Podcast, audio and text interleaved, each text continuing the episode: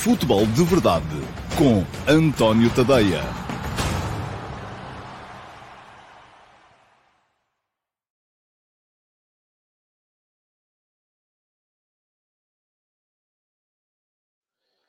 Ora, então, olá, muito bom dia a todos e sejam muito bem-vindos à edição número 683 do Futebol de Verdade. Hoje é quarta-feira, dia 2 de novembro de 2022 e hoje, um, ontem foi feriado e por isso não houve uh, Futebol de Verdade. Portanto, hoje, uh, quando chegarmos à altura da pergunta na MUS, ou de responder à pergunta na MUS, vão ser submetidas a concurso as perguntas colocadas na sexta-feira passada, portanto, vejam lá ao tempo que já foi, uh, e também aquelas que foram colocadas aqui na edição da última segunda-feira. Hoje estamos aqui um bocadinho em baixo de presenças, uh, são poucos ainda por enquanto aí desse lado. Admito que a malta do Sporting hoje não esteja com muita vontade de ouvir falar de futebol. Uh, a malta do Porto, enfim, já sabia que estava apurada e, portanto, a vitória de ontem contra o Atlético Madrid não terá tido um sabor assim tão extraordinário. Uh, e, por outro lado, a malta do Benfica ainda está à espera de ver o que é que vai acontecer mais logo. E já se sabe que o público uh, do futebol em Portugal tem muito a ver com estes três clubes.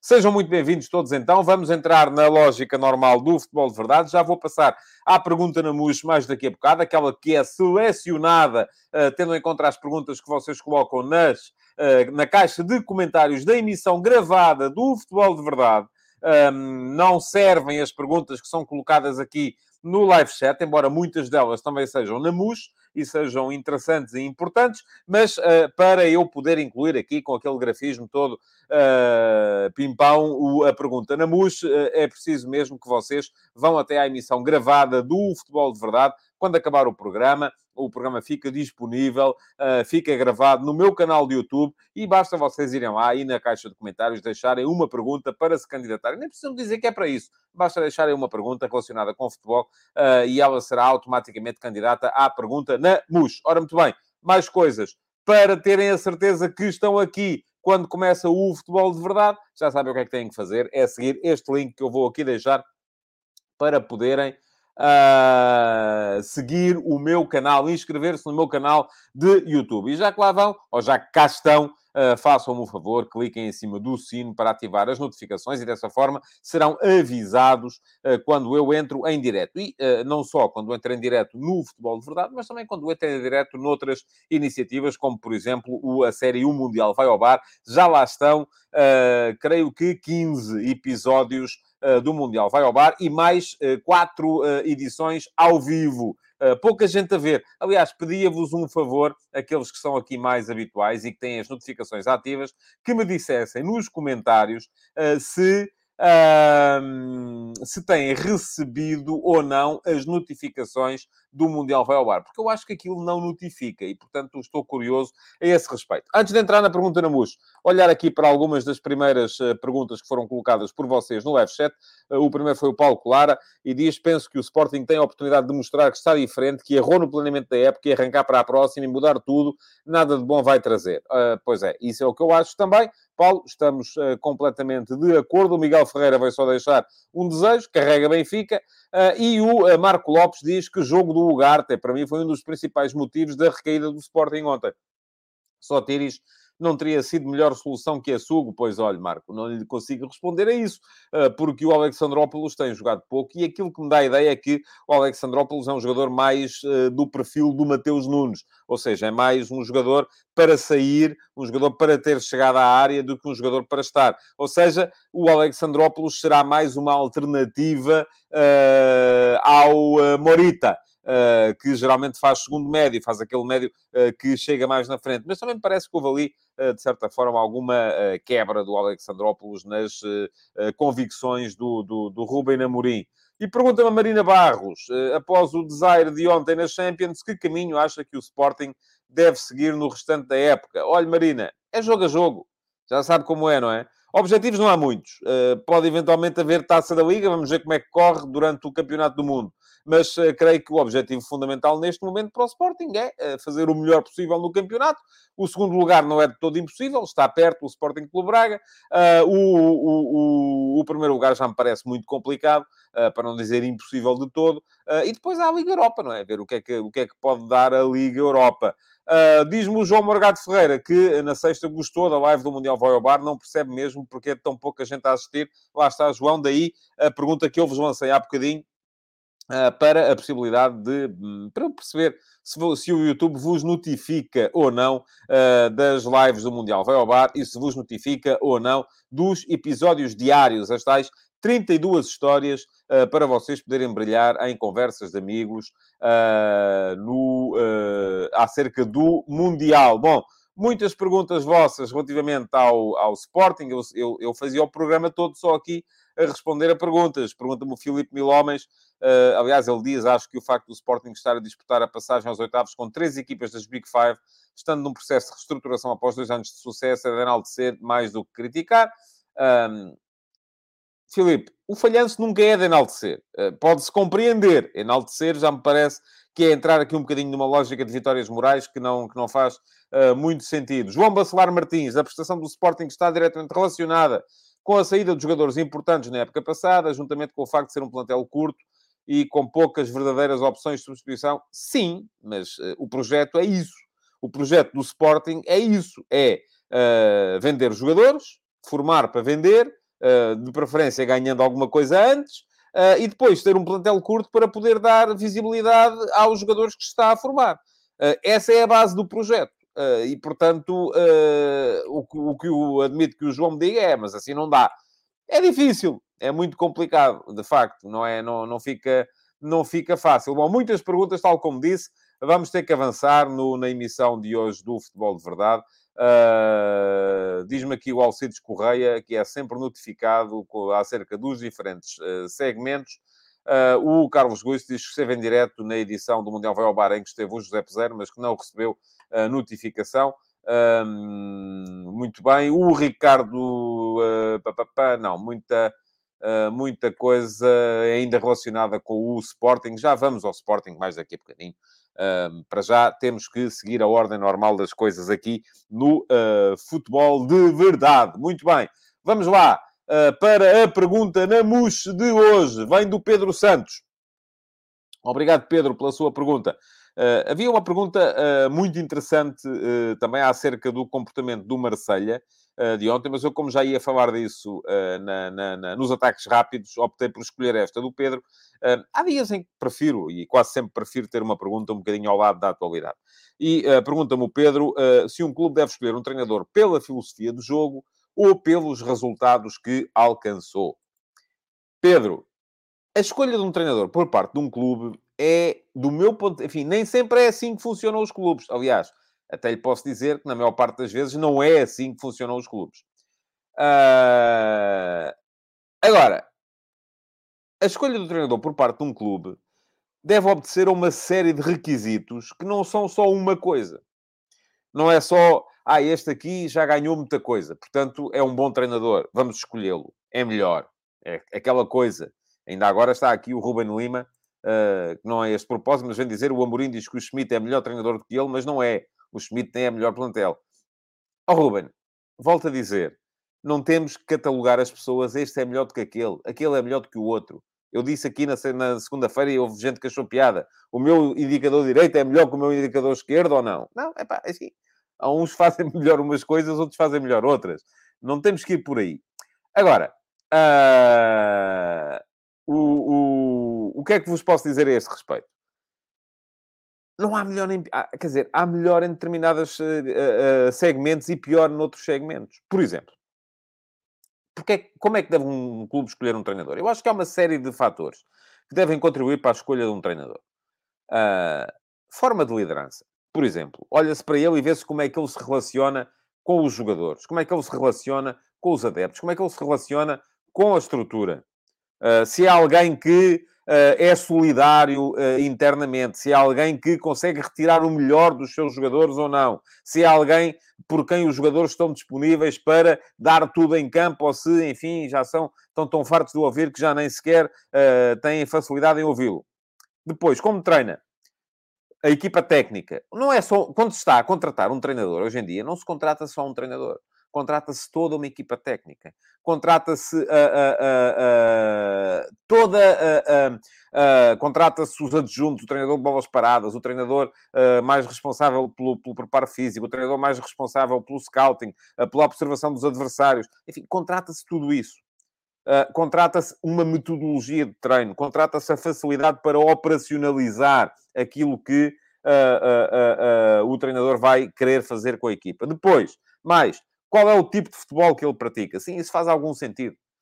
sobretudo quando estamos a pensar em substituir, não é? A meio da época. E é isso que os clubes portugueses muitas vezes não fazem. Se há um treinador que, que constrói um plantel, mas depois chega aqui a outubro, novembro, objetivos perfeitamente alcançáveis, e se chega à conclusão que este treinador é para pa, pa, pa, pa, mandar embora, ou, por, ou, ou pior, é o treinador que resolve ir embora, convém contratar um treinador que consiga pegar no plantel que está formado e uh, fazer com que ele seja uh, uh, razoavelmente aproveitado. Não, é? não pode ser alguém que tenha ideias radicalmente opostas. Mais coisas. Resultados, claro que são importantes, mas não são fundamentais.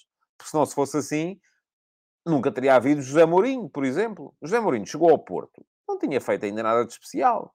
Tinha feito ali um par de meses no Benfica, um bom início da época na União de Leiria e foi treinador do Porto. Campeão nacional, na, na, enfim, na primeira meia época não, mas foi depois na segunda época, uh, Taça UEFA, Liga dos Campeões. Uh, por essa ordem de ideias, ainda hoje, os treinadores que ganharam mais uh, estariam aí um, a ganhar tudo e mais alguma coisa. Mas os resultados não são tudo. Até porque há outra questão que é a ambição. Qual é a ambição que um treinador vai trazer a uma equipa? Um, um treinador que já ganhou tudo, e diz-me aqui o João Spínola também, e é verdade, que o Vilas Boas no Porto foi um bom exemplo. Foi. Uh, uh, não tinha, o Vilas Boas tinha feito um bocadinho na académica. É? E foi para o Porto e estava o Sporting doido para o contratar também. Houve ali uma ultrapassagem em cima da, da linha de meta. Um, portanto, não foi pelos resultados, com certeza, foi por todas as outras coisas, foi pela forma como ele se comportaria uh, com, o, com, o, com o ambiente do clube, foi, pelo, foi pela forma como ele conseguiu convencer a estrutura a convencê-lo. Um, o Luís Martins diz que o Mourinho fez uma, um excelente trabalho em Leiria, não foi só meia, foi meia época, foi, Luís. Eu sei muito bem, eu estava lá, acompanhei. O Mourinho era, tinha sido adjunto do, do, do, Van Gaal no Barcelona, veio para treinador do Benfica, esteve no Benfica dois meses, uh, saiu, era para ir para o Sporting, não foi porque apareceu lá a claca dizer que não pode ser porque ele tinha feito assim, quando tinha marcado um golo, portanto não podia ser. Não foi para o Sporting, apesar de já ter tudo acordado com o Luís Duque para ir para o Sporting nessa altura. Ficou parado até a final dessa época. O Manuel José acabou essa época na União de Leiria. Começou a época seguinte na União de Leiria e uh, uh, ficou na, na, União de Leiria até dezembro. O Luís Martins diz-me que foram 124 jogos. Ó oh, Luís. Caramba, eu agora não consigo ir confirmar isso, mas eu creio que está enganado. Se, ouça, se eu estiver enganado, e se alguém me vier aqui uh, dizer que eu estou enganado e apresentar esses, esses dados, eu sou o primeiro aqui a dar a mão à palmatória. Mas olha, que eu acho que não. Acho que o José Mourinho esteve em Leiria entre julho de uh, 2000 e uh, janeiro de 2000, uh, eh, entre julho de 2001 e janeiro de 2002, ou dezembro de 2002. Creio que foi isso. Se ele fez 124 jogos nesse período, uh, enfim, posso estar, posso estar enganado. Diz-me aqui já Gonçalo Mendes, foram 124 jogos no Porto e 29 na União de Leiria. Pois, faz muito mais sentido na minha, na minha cabeça, mas, enfim, às vezes posso estar enganado. Bom, agora vamos lá ver, vamos pôr nomes nisto. por exemplo, o Porto contratou o Sérgio Conceição por causa dos resultados? Não. Da mesma maneira que não tinha contratado o José Mourinho por causa dos resultados, nem o André Vilas Boas por causa dos resultados. Um, o Sérgio Conceição tinha feito uma época à meia da tabela no Olhanense, uma época à meia da tabela na, na, Académica, tinha sido quarto classificado no Braga, que era uma coisa já mais ou menos corriqueira naquela altura, perdeu a final da taça, foi décimo no Vitória Sport Clube, enfim, depois de substituir o Armando Evangelista, sétimo no Nantes e veio para o Porto. No entanto, o coquetel que se gera ali, o que é que o Porto viu no Sérgio Conceição? passado no clube, capacidade, perfil, perfil de liderança, perfil de encaixe dentro do modelo uh, daquilo que deve ser o Flóculo do Porto. Um perfil uh, uh, contestatário, um perfil de combate, um perfil que é aquilo que o Porto quer nos seus treinadores. E funcionou. Ou, ou era aquilo que o Porto queria naquela altura. Pode não querer sempre. Naquela altura era aquilo que o Porto queria. E funcionou. Foi três vezes campeão em cinco anos. Agora, por exemplo, o que é que o Sporting foi à procura no Ruben Amorim? Fenómeno precoce, sem resultados ainda. Tinha feito um bocadinho no, no, no, no Sporting Clube Braga. Eu acho que neste caso foi mais o conhecimento pessoal que, sobretudo, o Hugo Viana tinha do Ruben Amorim uh, e que uh, uh, tinha, chegou ali à, chegaram à conclusão que era para ali que deviam ir. Funcionou. Primeira época, extraordinária. Segunda época, muito boa. Terceira época, está a correr mal. Vamos a ver como é que vai ser a seguir. Que é que o Benfica foi à procura no, no Roger Schmidt? Resultados. Não, ele nunca tinha sido campeão em lado nenhum se for campeão em Portugal, é a primeira vez que vai conseguir ser campeão e vamos lá ver. Não é, e diz-me aqui o João Costa que o uh, uh, Ruben ganhou uma taça da Liga em Braga. Sim. E o José Peseiro ganhou uma taça de, de, de, Portugal e uma taça da Liga também. Portanto, quer dizer, é por aí. Não sei, quer dizer, é, foi porque ganhou a taça da Liga. Então, mas o Kaiser tinha ganho a taça da Liga e a taça de Portugal. Porque é que o despediram nesse caso, não é? Uh, o, José Neto diz-me aqui que o. E aqui acho que sim, acho que estou enganado. Foi campeão na Áustria, mas também ser campeão na Áustria, no Salzburgo, uh, uh, é um bocadinho. Foi campeão na Áustria, sim, senhor. Já me está aqui o Josias a dizer, foi, sim, senhores, é verdade. Mas depois não foi na Alemanha, não foi no, nos Países Baixos, não foi na China. Um, e se for no. Isto só para vos dizer que o, o, o facto de de se ter resultados não é o único critério. O que o Benfica foi à procura no Schmidt foi a possibilidade de romper com a realidade portuguesa, de apresentar um... Aqui creio que sim, que foi um futebol diferente que o Benfica quis encontrar no, uh, no, no Schmidt. Um, portanto, uh, uh, aquilo que me parece é que não há um critério para escolher um treinador. Nem tem que haver. E depois as coisas é, é chegar lá e ver se funciona ou não funciona mas tem que haver, o que tem que haver é de facto uma série de, de, de, de, critérios que têm de ser respeitados para se fazer uma escolha em boas condições. Bom, uh, vamos lá. Pergunta da Mus respondida. Uh, vamos seguir para os ataques rápidos. Uh, necessariamente rápidos mesmo, hoje tem que ser, porque temos dois jogos para desmontar aqui depois a seguir. Um, antes disso, queria dizer-vos que Uh, podem, e vou passar, vou colocar aqui a passar em rodapé, o endereço tadeia.substack.com uh, é onde eu escrevo, um, onde encontro os meus conteúdos escritos. Uh, está a passar aqui em rodapé e vai ficar aqui também um link para poderem um, subscrever o meu Substack. todos os dias sai lá, e este é para subscritores gratuitos, o último passo.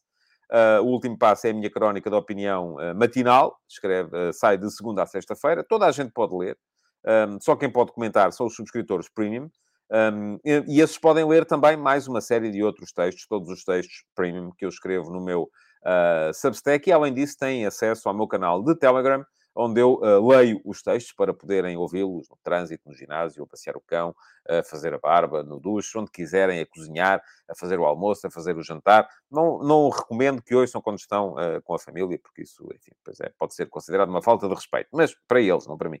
Uh, mas, além disso, têm acesso ao meu servidor de Discord, onde a malta vai conversando e eu estou lá também com muita frequência para rebater as vossas opiniões e para conversar convosco acerca de uh, vários temas. Temos várias salas no meu servidor de Discord, mas para lá estarem precisam de facto de ser subscritores premium do meu Substack. Não é caro, custa 5 euros por mês uh, e dá acesso a todas estas coisas. Além disso, dá-vos acesso também, se quiserem, a estarem presentes ao vivo numa das lives do Mundial Vai ao Bar. E já não faltam muitas, só faltam mais cinco daqui até ao início do Mundial, sempre à segunda e à sexta-feira, às 19 horas, e além disso, uh, uh, sempre com convidados lá, lá presentes, e além disso também. Uh, quem, quem, for subscritor para mim pode inscrever-se para poder estar presente e passar lá um bocadinho connosco uh, e assistir ao vivo e ver como é que aquilo é feito. Bom, um, escrevi sobre treinadores hoje de manhã e fica aqui o link para quem quiser uh, ler o texto de hoje, que teve a ver com duas frases do uh, Sérgio Conceição e do uh, Ruben Amorim. o Sérgio Conceição a dizer que o resultado do Porto e a qualificação do Porto em primeiro lugar no grupo da Liga dos Campeões uh, serviu até para algumas pessoas dentro do clube meterem a viola no saco. Um, o Rubem Amorim uh, veio dizer que uh, não acha nada que a culpa seja do Frederico Varandas ou do Hugo Viana e que eles não têm nada que vir falar para defender o treinador, e isso é precisamente aquilo que eu acho. Eu acho que uh, estamos constantemente, e em Portugal estamos muito habituados a isso. Eu acho que isto é uma, é uma coisa negativa. O Ricardo Costa diz-me aqui: 5 euros não é caro, por esse valor tem-se uma HBO com mais conteúdo ou subscreve-se um jornal desportivo. Força aí, ó Ricardo. Penso, eu, eu não tenho nada que estar a gerir a vossa, a vossa, o vosso orçamento familiar. Eu, por acaso, uh, subscrevo vários jornais e uh, não vou dizer-vos para não subscrever o jornal desportivo, mas uh, ouça. Amigos como Dantes, e conforme pode ver, continua aqui e vai continuar aqui e até leio o seu comentário aqui e tudo uh, que está a dizer que, afinal de contas, o meu Substack é caríssimo. Pronto, estamos aí. Uh... o José Neto responde, como é óbvio, uh, não é possível ter aqui escala suficiente para fazer mais barato, comparar com a HBO é surreal. Eu também acho que sim, mas enfim, quem sou eu para, para estar... Enfim, é, cada um faz como achar que, que, deve, que deve fazer. Uh, bom, o H diz que eu leio, mas aziado. Ouça, estou aqui com uma azia que nem lhe passa pela cabeça. ah, enfim. Uh, bom, vamos em frente. Eu estava a dizer o que, ah, o que eu escrevi hoje de manhã. O Gonçalo Mendes diz-me aqui começa a tareia. Não, não há tareia nenhuma, Gonçalo. Eu, uh, eu, eu, eu, aqui posso optar por duas, uma de duas formas de conduzir o programa. Ou uh, pura e simplesmente não uh, leio os comentários de contestação, ignoro-os, ou então tento responder-lhes. Uh, se, os, se lhes responder, tenho que dar a minha opinião, mas uh, estou aqui perfeitamente a dizer-vos que, obviamente, neste momento creio que são 190 os subscritores premium do meu, do meu Substack. Um, para isto pagar o meu trabalho, como é evidente, são precisos muitos mais, uh, mas, mas eu não obrigo ninguém. E continu, continua e continuará a haver aqui sempre, todos os dias, conteúdos gratuitos. O futebol de verdade é grátis, amigos. Estou aqui todos os dias, uh, meia hora, 40 minutos convosco, absolutamente de borla. Embora haja depois aqui alguns, como o Jorge Fernandes, que acaba de contribuir com o Superchat. Muito obrigado, Jorge. E manda uma imperial a esta hora, ainda é cedo. Nem sequer almocei, portanto, não. Bom, vamos em frente. Estava a falar, escrevi sobre uh, a questão da frase do, uh, do, uh, do Ruben Amorim. O Alcides Correia Uh, diz que o Ruben está paulatinamente a preparar-se para abrir a porta e sair. Eu, se calhar, fazia o mesmo se me tivessem puxado o tapete no início da época, tirando-me o Mateus Nunes. muito bem. Eu não sei se é isso ou com mais molho, como costuma dizer-se. Agora, aquilo que me parece a mim é que eu achei que a frase do Ruben Amorim ontem é de uma clarividência extraordinária. Uh, Estou cansado, francamente, e, e, falo muito também contra os meus colegas de profissão e contra os colunistas que escrevem isso, de acharmos que cada vez que um treinador está em maus lençóis, fez três ou quatro maus jogos, tem que vir o presidente dizer que o defende e, tem que vir, e os jornalistas lhe perguntar então não acha que devia aparecer o presidente a defender? E depois vai-se artigos de opinião e diz não, não, o ano passado foi isto a época toda com o Rui Costa que o Rui Costa tinha que vir defender o treinador. O, o, o presidente defende o treinador mantendo-o no cargo. Ponto. Esta ideia que nós temos, que sempre que há, um, que há uma derrota, o presidente tem que vir dar a cara, conforme se diz. Mas tem que vir dar a cara porquê? Não. As pessoas têm que dar a cara no final da época e ser responsáveis pelas escolhas que fizeram. E eu acho que o Frederico Varandas, esta época, fez escolhas erradas. E já o disse, e já o escrevi. Está escrito. Quem está aqui com, uh, frequentemente sabe disso. Um, acho que o Ruben Amorim fez apostas erradas também. E também está, está dito e está escrito. E quem quiser também sabe. Também lá está. Agora, uh, não temos que andar todas as semanas a dizer, pá, isto, uh, vamos lá, o Presidente tem que dar a cara, tem que defender o treinador. Se o Presidente não vier, não vier dizer, este é o meu treinador, então é sinal de que não conta com ele. Não, não, tem, não é nada sinal de coisa nenhuma. Os presidentes são tão responsáveis pelas derrotas como são responsáveis pelas vitórias. E o que é grave é que nós, em Portugal, achamos que os presidentes são os responsáveis pelas vitórias. E os presidentes aparecem e aparecem a falar e não têm nada a aparecer. Portugal deve ser o único país do mundo onde os presidentes. Enfim, Espanha é um bocado assim também, se calhar é uma questão cultural. Onde os presidentes são a, a, a figuras mediáticas que aparecem a falar com regularidade. Isso faz zero sentido. no meu ponto de vista. Faz zero sentido. Uh, agora, uh, deixem-me só assinalar aqui mais um superchat do uh, senhor Arsénio. Muito obrigado, Arsénio, uh, pela, pelo seu uh, contributo. E eu, estas coisas, às vezes até pode parecer uh, que eu meto ali aqueles comentários a dizer que não, que isto afinal de contas é muito caro para aparecerem nos superchats. Não, não meto. É assim, não, e se calhar tenho que começar a deixar mesmo de, de responder e depois vão-me dizer que são censurados, como o outro que diz que está a ser. enfim, esqueçam. Bom,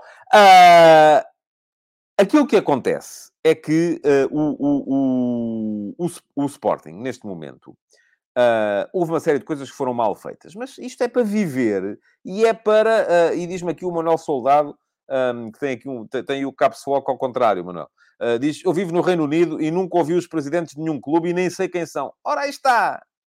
Mas isso é um futebol mais saudável. O, o, problema do nosso futebol, e é pouco saudável por causa disso, é que uh, toda a gente está à espera de saber o que é que os presidentes dizem e depois os presidentes aparecem e depois a vitória é deles, como a derrota. A derrota é dos treinadores, a vitória é dos presidentes. Uh, quando os treinadores perdem, os presidentes têm que os vir apoiar. Mas quando os presidentes. Enfim, não, nada disto faz sentido.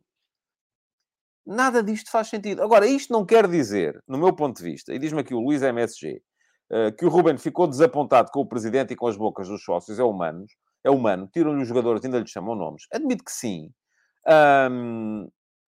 Eu, neste momento, não tenho grandes dúvidas de que o Sporting quer continuar com o Ruben Amorim. Tenho algumas dúvidas que o Ruben Amorim queira continuar no Sporting. Mas lá está. Tem um contrato e, portanto, tem mais é que o cumprir. E tem mais, todos eles, é que uh, fazer para se darem bem uns com os outros. Eu não sei se se dão mal. Uh, não tenho essa indicação. Agora que foram cometidos erros, foram. Quem quiser saber o que eu penso sobre o tema, está aqui o link.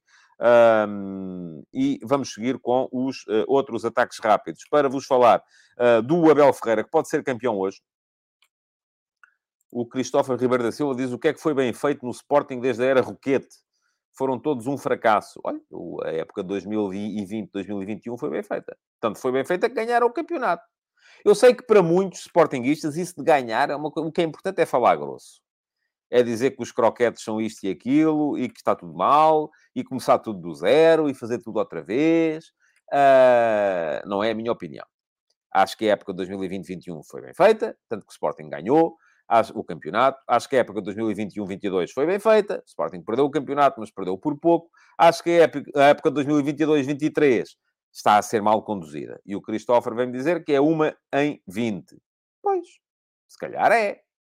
E se calhar tem um bocadinho a ver com isso. Cada vez que uma coisa corre pior, começa-se tudo do zero. Uh, mas aparentemente, eu não sei se o Christopher é sportinguista ou não, aparentemente é isso que se quer. O, o João Spínola diz aqui: o Amorim há dois meses ia para o Paris Saint-Germain, neste momento está mais próximo do Cova da Piedade. Isto demonstra como o futebol muda muito. Não, João, isto demonstra como as pessoas que gravitam à volta do futebol mudam muito. Porque eu nem acredito. Enfim, não acredito. Posso acreditar Uh, o Ruben Amorim é cunhado do Antero Henrique. O Antero Henrique tem uma, uh, uma influência grande ainda no PSG. Pode acontecer, mas à partida não acharia natural que o Ruben fosse para o Paris Saint-Germain. Um, e acho curioso que as notícias apareçam constantemente nesse sentido. Uh, hora que vai para... Cada vez que há uma vaga em algum lado, nos Big Five, é sempre o Ruben Amorim. Houve uma altura em que era sempre o Sérgio Conceição. E eu acho que isto tem a ver com as fontes de informação e com o sítio de onde vêm as notícias. Agora, a grande chave, ainda há dias estava a conversar com, uh, com um amigo meu sobre isso, a grande chave é uh, perceber de onde é que elas vêm. Se vêm do lado do treinador ou se vêm do lado... E os jornais sabem, porque se as metem cá fora, sabem de onde é que vêm. Ou se vêm do lado dos clubes. Se vêm do lado dos clubes, é sinal que é o clube que está a querer ver o livro do treinador. Se vêm do lado do treinador, é sinal de que é o treinador que está a querer eh, ver o livro do clube. Portanto, isso é muito, muito, muito importante perceber. Vamos seguir em frente. Não temos tempo para, para continuar nesta, nesta questão. Temos aqui mais um uh, superchat uh, do uh, Luís Nunes, que vem dizer que 5 euros é barato. Pois, pronto. Há quem acha que... Ouça, eu não... Eu, a sério, e, e isto aqui para mim é sempre tudo muito claro. É tudo muito claro. Ninguém é obrigado a pagar. Ninguém. Agora, há conteúdos que são pagos, há outros que não são. É assim. Futebol. Uh, Abel Ferreira pode ser campeão do Brasil já hoje, uh, e se for, amanhã cá estaremos para uh, assinalar. Uh, está dependente do resultado do Internacional antes, mas uh, mesmo que o Internacional ganhe, depois, se o Palmeiras ganhar, o, uh, o Abel será, e o Palmeiras será campeão do Brasil, mais um português, e vai ser campeão do Brasil, se não for hoje, é depois, e portanto não há grandes dúvidas a esse, a esse respeito. voltarei a esse tema mais, mais à frente. Quanto a. temos esta notícia do Carlos Carvalhal no Salta de Vigo. O que é uma, é, uma, é uma boa notícia para o Carlos Carvalhal. Vamos a ver como é que, como é que vai funcionar.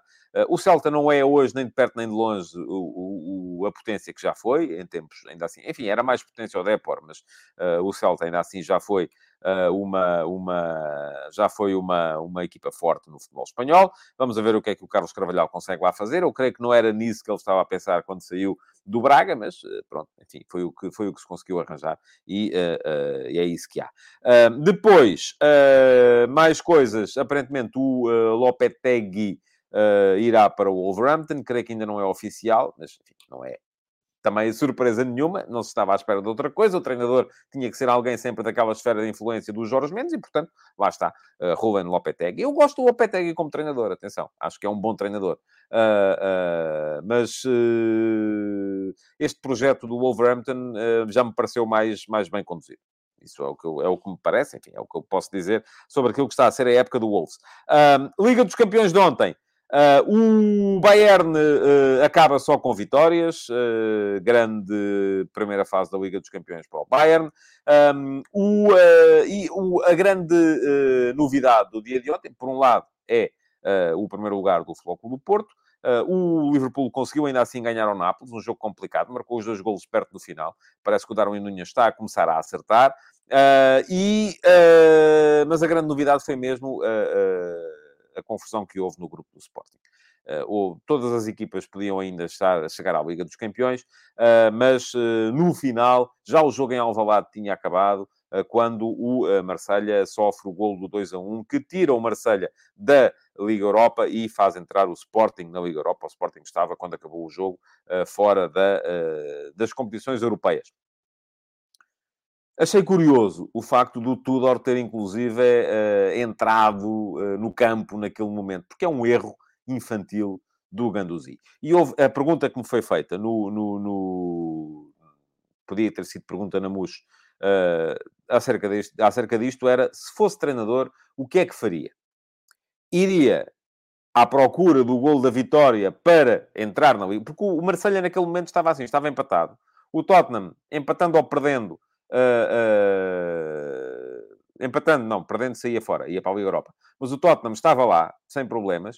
Uh, agora, o Marselha ganhando, marcando mais um gol, ia para a Liga dos Campeões. Portanto, eu acho que sim, é de arriscar, é de ir lá.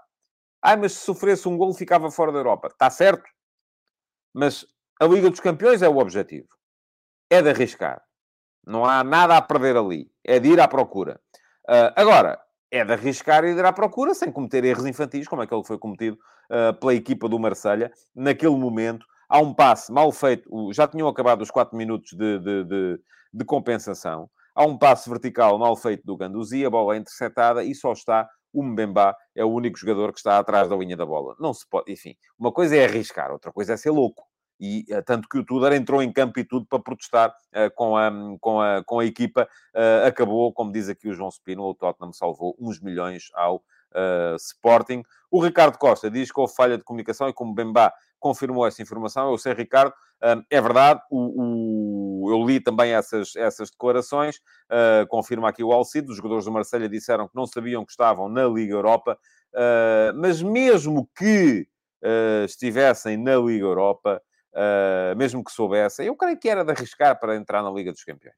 Agora, é de arriscar uh, sem ser, uh, conforme diz o outro, completamente à maluca, não é? Não creio que seja, que seja por aí.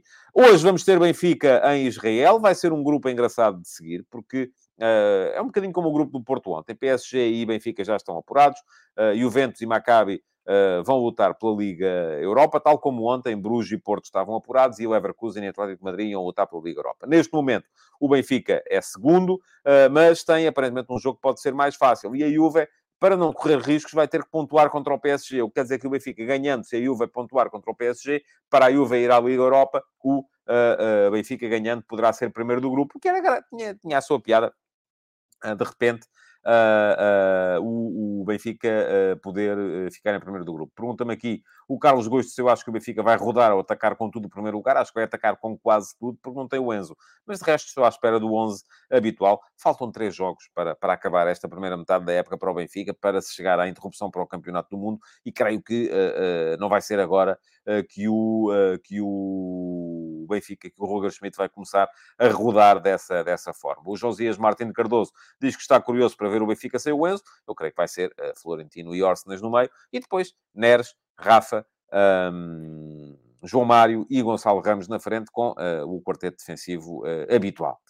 Uh, o Tiago Caetano chama aqui a atenção para o facto da Liga Europa ser uma mini-liga dos campeões e vai ser um bocadinho isso, sim. Para já, já lá estão confirmados Sporting, Barcelona, Leverkusen e Ajax. Mas provavelmente, e, e, atenção, o Sporting, sendo terceiro do seu grupo da Liga dos Campeões, vai jogar no play-off contra um dos segundos classificados dos grupos da Liga Europa, pode apanhar com o Manchester United, perfeitamente. Pode apanhar com algumas equipas fortes que por lá estão, sem problemas nenhums. Bom, seguindo, Uh, para os uh, ataques organizados, ou para o ataque organizado, porque hoje são dois, uh, de hoje, para vos falar então dos dois jogos de ontem. os dois jogos de ontem relativos à, à, à, Liga dos Campeões. Primeiro o Porto Atlético Madrid, depois o Sporting Eintracht. Ora bem, o Porto entrou muito, muito bem, muito bem no jogo. Um, vimos uma equipa sem o Uribe, mas com o Gruitch. E não achei que o Gruitch tenha feito um jogo fantástico. Uh, e vimos uma equipa também sem o uh, David Carmo e com o Marcano, que também não me parece que tenha feito um jogo fantástico. Uh, mas o Porto mostrou no jogo de ontem a, a forma como está. E, e, desculpem lá, estava só aqui a ver o que é que se passava. Uh, estava a dizer que o Porto um, aproveitou para uh, mostrar uh, aquilo que é a sua dimensão física neste momento, que é uma dimensão física e tática muito superior à do Atlético Madrid. Fiquei abismado. E há muita gente a criticar. Diz-me aqui, por exemplo, o Luisito, que o fim do solismo está para breve. Eu acho que não é tanto o solismo que está em causa, porque aquela equipa do Atlético Madrid é tudo menos uma equipa a Cholo Simeone. É uma equipa que perde os duelos físicos, é uma equipa que perde os duelos defensivos, é uma equipa que não é capaz de manter a intensidade no jogo.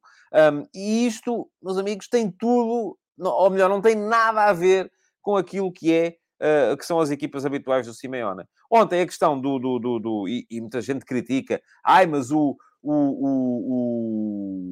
o, o Atlético de Madrid um, o Simeone é um treinador hiper defensivo. E aquilo que eu vi da equipa do Atlético de Madrid ontem foi uma equipa totalmente dominada. Não foi por ser mais defensiva ou menos defensiva. Foi uma equipa totalmente dominada pelo Futebol Clube Porto. Uma equipa que, em que o Porto ganhava cada duelo. Víamos o Galeno a meter... O Galeno ganhava sprints, ganhava duelos individuais, ganhava bolas divididas. O PP fez um jogo extraordinário. O Eustáquio fez um belo jogo. O Taremi mandou no campo como quis. Baixava entre linhas, aparecia, estava, distribuía. O Taremi fez ontem. O Porto ontem na primeira parte podia estar a golear. Na segunda parte foi criando... Até ao momento em que uh, o Simeone mexeu o Porto foi claramente superior. Isto não foi jogo para 2 a 1, de todo. Era jogo para uma goleada uh, para o Clube Porto, muito em função daquilo que é a exibição superior do PP, daquilo que foi a exibição superior do Galeno, daquilo que foi a exibição superior do Otávio e daquilo que foi a exibição superioríssima do Taremi. Taremi está um senhor jogador. Fez 5 golos em 5 jogos na Liga dos Campeões. Uh, é um jogador com uma inteligência muito acima da média que percebe sempre qual é a melhor solução para a equipa. E, meus amigos, isto é fundamental. Há ali elementos que me parece que estão abaixo. Acho que o Evanilson continua a estar um bocado abaixo daquilo que são as exigências deste Futebol Porto.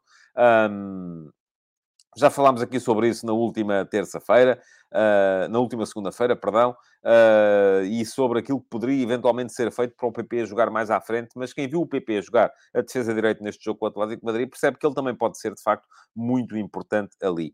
Uh, portanto, o Porto acaba por ganhar o grupo, diz-me aqui o. Ah, diz o, o, o José Neto dizia-me: Savic ser titular de uma equipa que supostamente tinha ambições na Champions é absolutamente demolidor. Uh, e o correr é fixe, uh, diz-me aqui, e do Oblak, não sei se quer que eu fale do Oblak.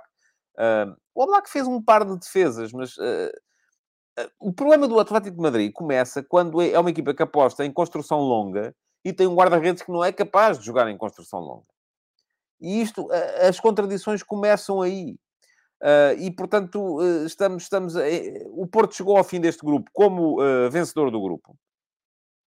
Justificadamente, é preciso que se diga, o Porto foi superior ao Leverkusen nos dois jogos. Foi superior ao Atlético de Madrid nos dois jogos. Perdeu o jogo em Madrid, mas não devia ter perdido. Porque foi melhor. teve alguma falta de sorte ou falta de eficácia uh, uh, na, na, nesse jogo em Madrid, sobretudo na ponta final.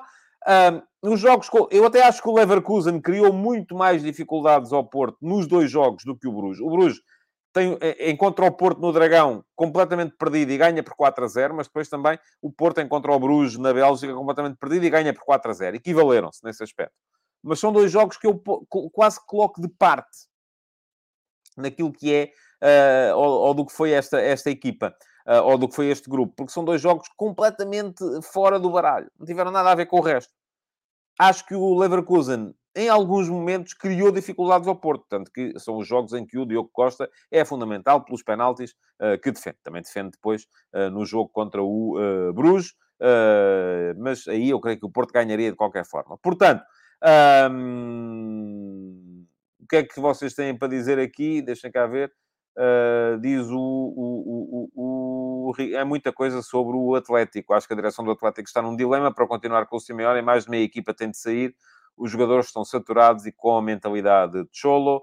O Tiago Teixeira pergunta-me: acha que a ausência de Zaidu, caso seja uma paragem longa, é uma ausência importante? Acho ou o Wendel consegue ser um bom substituto pelo que tem mostrado. Acho é que o Porto existe tanto dos seus centrais, dos seus laterais. Aliás, ainda ontem vimos isso. O Porto jogou no seu habitual 4-4-2, mas era um 4-4-2 assimétrico.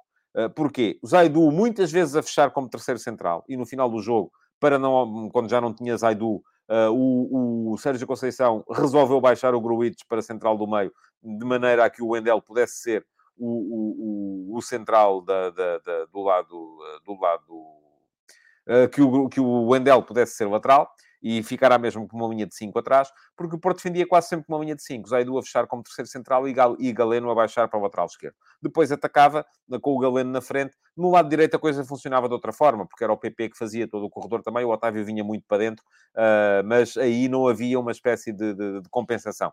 Portanto, uh, o Porto exige sempre muito dos seus laterais exige que eles tenham uma dimensão física superior em quase todos os jogos. E por isso mesmo, precisa de rodar com alguma frequência. Uh, portanto, se uh, a ausência do Zaidu se provocar uma paragem longa, pode vir, de facto, a ser um, uh, um problema.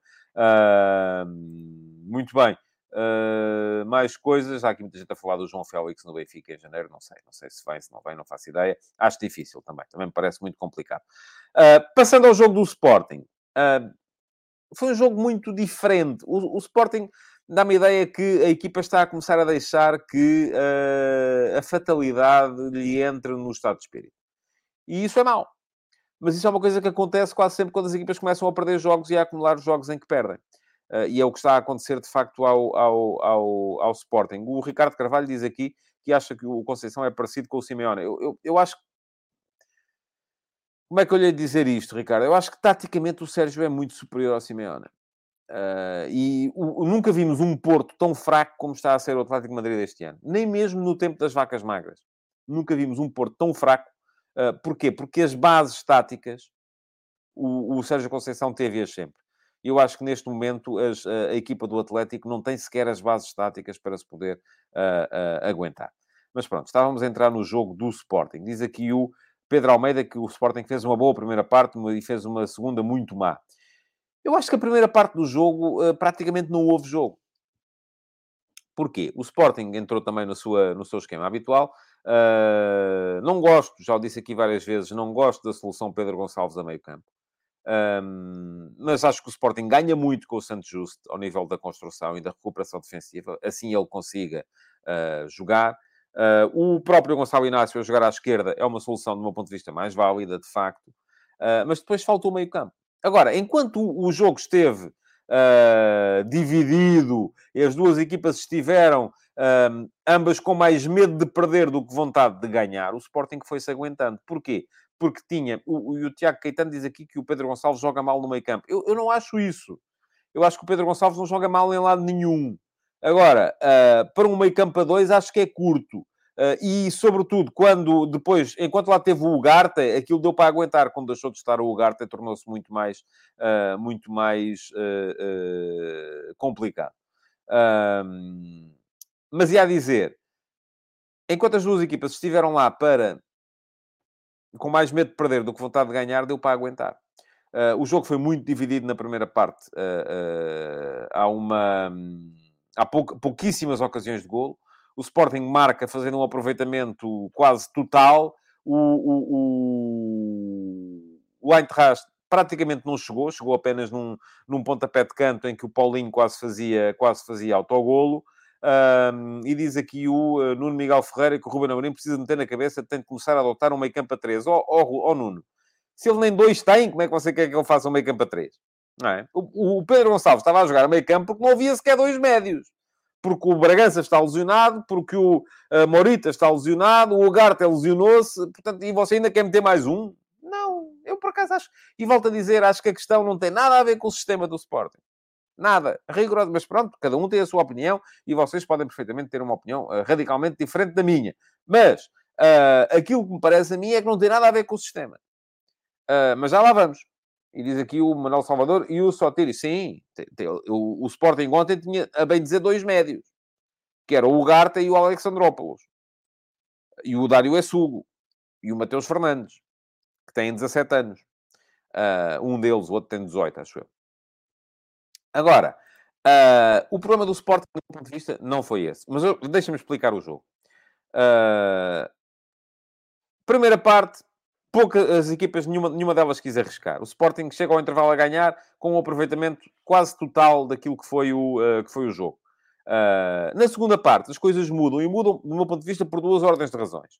Já na primeira parte, o Eintracht só começou, só conseguiu pegar minimamente do jogo quando o Mario Götze abaixava uh, para terceiro médio. E lá está. A questão aqui não é jogar com três médios, é ter a capacidade para, no 3-4-3, um dos três da frente, de vez em quando, fazer aquilo que fazia o, o, o Eintracht ontem jogou com dois médios também, sempre.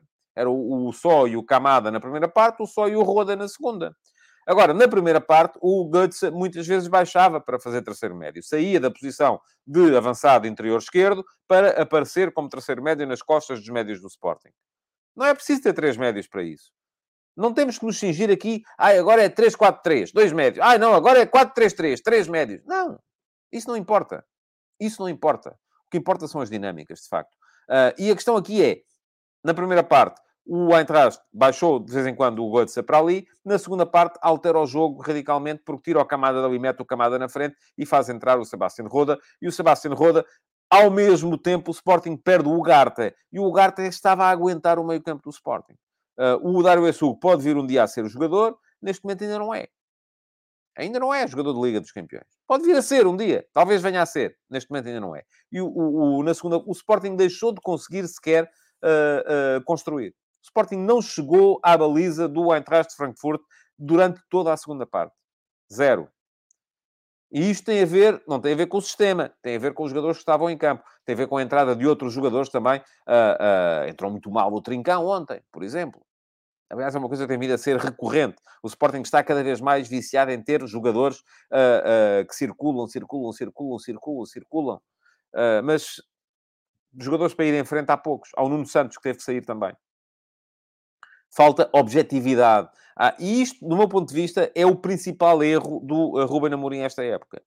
O principal erro do Ruben Amorim esta época não tem a ver com ter poucos pontas de lança ou muitos pontas de lança. Não tem a ver com jogar sempre no 3-4-3. O Eintracht jogou sempre no 3-4-3 e mudou o jogo. Mudando as características dos jogadores. O Ruben Amorim foi campeão a jogar sempre em 3-4-3 e mudava os jogos mexendo com as características dos jogadores. Não tem a ver com isso. Não tem a ver com... A ver... Ontem o Sporting jogou o jogo todo com ponta de lança, o Paulinho. Uh, e, no entanto, não foi por aí. Não, não, não foi por aí que melhorou ou que piorou. Não. O que tem a ver é o Sporting precisa de ter jogadores que sejam mais objetivos. Metam os olhos no Galeno. Metam os olhos no PP. Metam, jogadores que vão em frente. Quando é para ir para a baliza, é para ir para a baliza. É o futebol do Nuno. Por isso é que o Nuno Santos tem a, a, a, a, a importância que tem no equilíbrio geral do Sporting. E os avançados que o Sporting costuma utilizar são avançados de, uma, de, um, de um género diferente. São avançados que circulam muito. Recebem a bola, dão uma voltinha e dão ao lado. E isto, do meu ponto de vista, o principal erro do Ruben Amorim no Sporting foi este. Foi construir um plantel que na cabeça dele era para transformar, e eu tenho vindo a falar disto desde o início da época, era para transformar o Sporting de uma equipa de uh, pressão e transição, de ataque rápido e contra-ataque, numa equipa de ataque continuado, uma equipa de ataque posicional, uma equipa de uh, posse de bola, e geralmente associamos a posse de bola a esta questão dos do, do, do, jogadores. O Edwards é um jogador de posse, o, o Trincão é um jogador, porque são jogadores mais técnicos, mas não, eles são sobretudo jogadores de uh, ataque rápido e contra-ataque e não estão a funcionar em posse. O Edwards ainda funciona em ataque rápido. O, o Trincão nem em posse, nem, nem sem ser em posse. Uh, tem sido, de facto, uma, uma desilusão. Um, e, portanto, eu acho que a, a dimensão física uh, foi, uh, de facto, negligenciada. E diz aqui o Tiago Caetano que falta um Tiago Tomás agora. E, olha, é verdade, tem razão. Nisso dou-lhe razão. Acho que falta físico ao meio campo, também diz aqui o Pedro Almeida. o Manuel Salvador diz que o Sporting precisa de um ponta de lança com as características do Slimani. Ó, oh, Manuel, não me leva mal. Já falámos disso aqui na terça-feira. Uh, não creio que acrescentasse. Uh, o Sporting precisa de. Não tem, ou melhor, não tem que ser um ponta de lança, pode ser um extremo, pode ser um avançado interior. O Sporting não joga com extremos. Pode ser o avançado interior, pode ser quem. Via mais depressa ao Tiago Tomás do que o Slimani a, a, a, a fazer isso.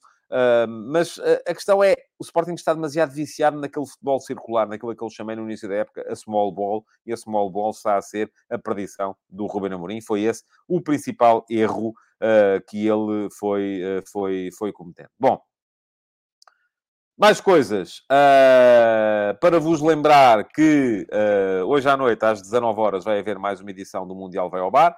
Uh, vão lá, ativem as notificações do, vosso, do meu canal de YouTube para poderem ser uh, avisados quando, quando começar. Um, e, uh, de resto, para vos dizer que podem deixar like no programa e, além disso, que podem voltar amanhã, meio-dia e meia, para mais uma edição do Futebol de Verdade. Amanhã, com certeza, para virmos aqui desmontar o que se passou no jogo do Benfica com o Eintracht de Frankfurt. Muito obrigado por terem estado aí. Até amanhã. Futebol de Verdade em direto de segunda a sexta-feira, às 12h30